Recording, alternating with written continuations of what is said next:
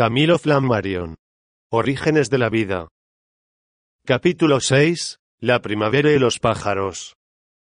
La primavera es la encantadora estación en la que parece renacer la vida a nuestro alrededor, después de pasadas las frías jornadas de invierno, en que la savia circula, activa y caprichosa, lo mismo en los seres humanos que en las plantas, donde la energía de los rayos solares se transforma en fenómenos luminosos, calóricos, químicos, de todo género, manifestándose en verdes follajes, en nidos encantadores, donde la alegre naturaleza resucita en los rayos de luz y de esperanza.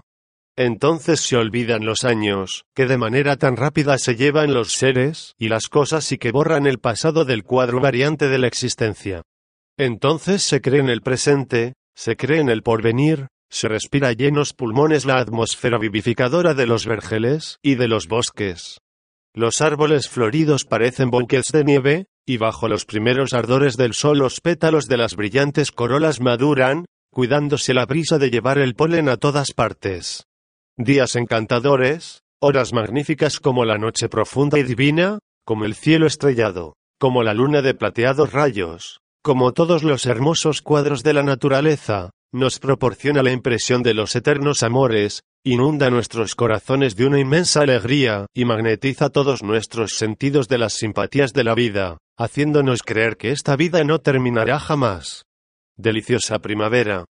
Tú ignoras tu obra, tú misma no existes, pero nosotros, que no somos ingratos, te amamos.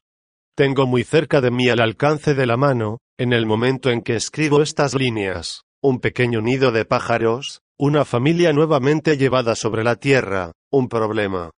El estudio de la naturaleza es muy curioso. Un insecto, una flor, una brizna de hierba encierra toda la historia del universo. ¿Qué filósofo ha descubierto que el alma de la mujer esconde todos los misterios de la creación y hace inútil toda tentativa de análisis? Pues acaso no se encierra menos misterio en la pequeña cloaca que tengo bajo mis ojos.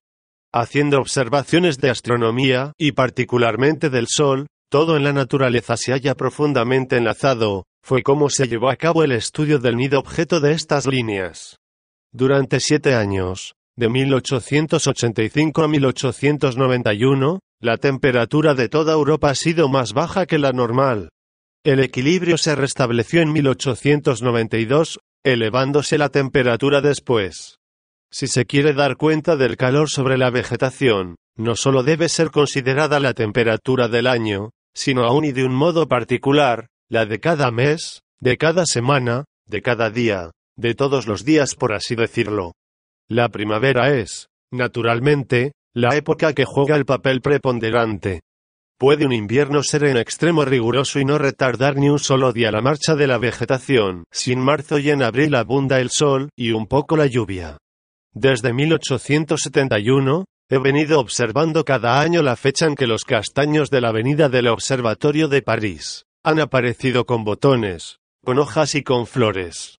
Así, por ejemplo, en 1888 la avenida no estuvo cubierta de hojas hasta el 5 de mayo, mientras que en 1893 lo era ya desde el 4 de abril. El conjunto de la avenida no apareció florido en 1889, hasta el 9 de mayo, y en cambio lo estaba ya el 11 de abril en 1894. Las fechas de las primeras lilas floridas fueron durante una serie de años como sigue, 1886, 27 de abril, 1887, 6 de mayo, 1888, 17 de mayo, 1889, 8 de mayo, 1890, 23 de abril, 1891, 6 de mayo, 1892, 23 de abril, 1893, 6 de abril, 1894, 6 de abril. Según se ve, es notable la diferencia de uno a otro año. Follaje, floración, fructificación, maduración, son resultados del calor solar. Son efectos de una adición de grados calóricos. Para que el trigo llegue al estado de madurez, la suma de temperatura debe alcanzar 2450 grados, y para que el racimo de un vino excelente, esta suma debe exceder de 2800 grados. Pues bien, Los amores de los pájaros, sus nidos, el nacimiento de los pequeños es también una cuestión de sol. Este año, como el pasado, la primavera ha llegado temprana, y los nidos han sido muy precoces. Los gorriones empiezan a agitarse desde el 27 de febrero. Desde esta fecha se querellan, visitan los balcones, saltan sobre las persianas, se esconden en los hoyos que los pone a cubierto del viento y de la lluvia, y sus pequeñas patitas corren presurosas a lo largo de las persianas produciendo suavísimo ruido. Es que la temperatura media del aire se acerca a 10 grados y que el máximo de la misma ha alcanzado a 12 grados. El 5 de marzo ha empezado los nidos, y con ellos las ardientes luchas por el amor, la adopción de prometida. El macho llama en lenguaje poco complicado, tie tie, tie, tie, y vuelve a derecha e izquierda su inquieta cabeza.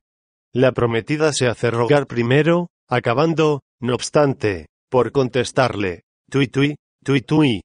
Pronto la unión es solemne, la fe jurada y el emplazamiento del modo escogido. Desde aquel momento cesa la lucha entre machos, el casamiento es un hecho, se renuevan los juramentos eternos. El nido queda pronto hecho, empleando al efecto todos los materiales que se encuentran en la vecindad y aún, en alguna distancia, pues domina en él la paja, las briznas de hierba seca, los rabos de bramante, hilo, cintas, trozos de trapo, cabellos, crines, plumas de gallina y particularmente de gorriones, todo ello revuelto, confuso, pero hecho con la mayor rapidez. Parece que el tiempo urge. Han sido puestos cuatro pequeños huevos, y he aquí a la clueca inmóvil extendiendo sus alas, como un hermoso manto. Las noches son frías aún. Y el viento, y la lluvia. Y eso que ha sido escogido el mejor sitio. El esposo nutre a la esposa inmóvil por el sentimiento del deber, yendo a buscarle constantemente gusanos e insectos en los jardines. El 17 de abril rompen el cascarón los pequeños y empiezan a hacer oír sus píos, y, y, y, y, débiles como un soplo. Al día siguiente la voz ya es más fuerte, y al otro día se les oye bien. Durante toda la jornada, el padre y la madre, rápidos como una flecha, no cesan de atravesar el aire en su constante ir y volver, en viajes de tres minutos para aportar la comida a los pequeños, solo se descansa durante la noche, y los amores del mes anterior han terminado. Adiós, placeres. Ahora hay toda una familia a nutrir, atender y a poner en camino de la vida. Sí, hay que ponerla en camino de la vida con la mayor rapidez. El 3 de mayo el padre y la madre se elevan a las ramas vecinas y llaman a los pequeños. ¿Queréis subir? Perezosos. Ya sois demasiado grandes. ¿Qué hacéis en el lecho? Vamos, ensayaos. Los pequeños tienen miedo, no se atreven. Ensayan sus alas, no se atreven a lanzarse, salen del nido y caen en él de nuevo. Otro esfuerzo aún. Parte uno y con asombro se ve colocado sobre una rama a diez metros de la cuna. Los otros le imitan y queda el nido vacío. El 5 de mayo el esposo y la esposa ya han olvidado a su familia y, Amantes celosos, querellantes, coquetones, empiezan de nuevo sobre el balcón, sus coloquios de amor. Se prepara una segunda nidada. Decididamente, la vida pasa veloz. Durante la noche debía hacer observaciones astronómicas en Juvisy. En el campo hacía la misma vida que en París, pero más intensa. Durante toda la noche el ruiseñor no cesó de hacer oír su canto inimitable e imposible de transcribir. La aurora viene a despertar todos los pequeños seres alados. La curruca, de negra cabeza, lanza sus maravillosos trinos, en los cuales parece retar al ruiseñor. El mirlo arrulla sus sonoras modulaciones.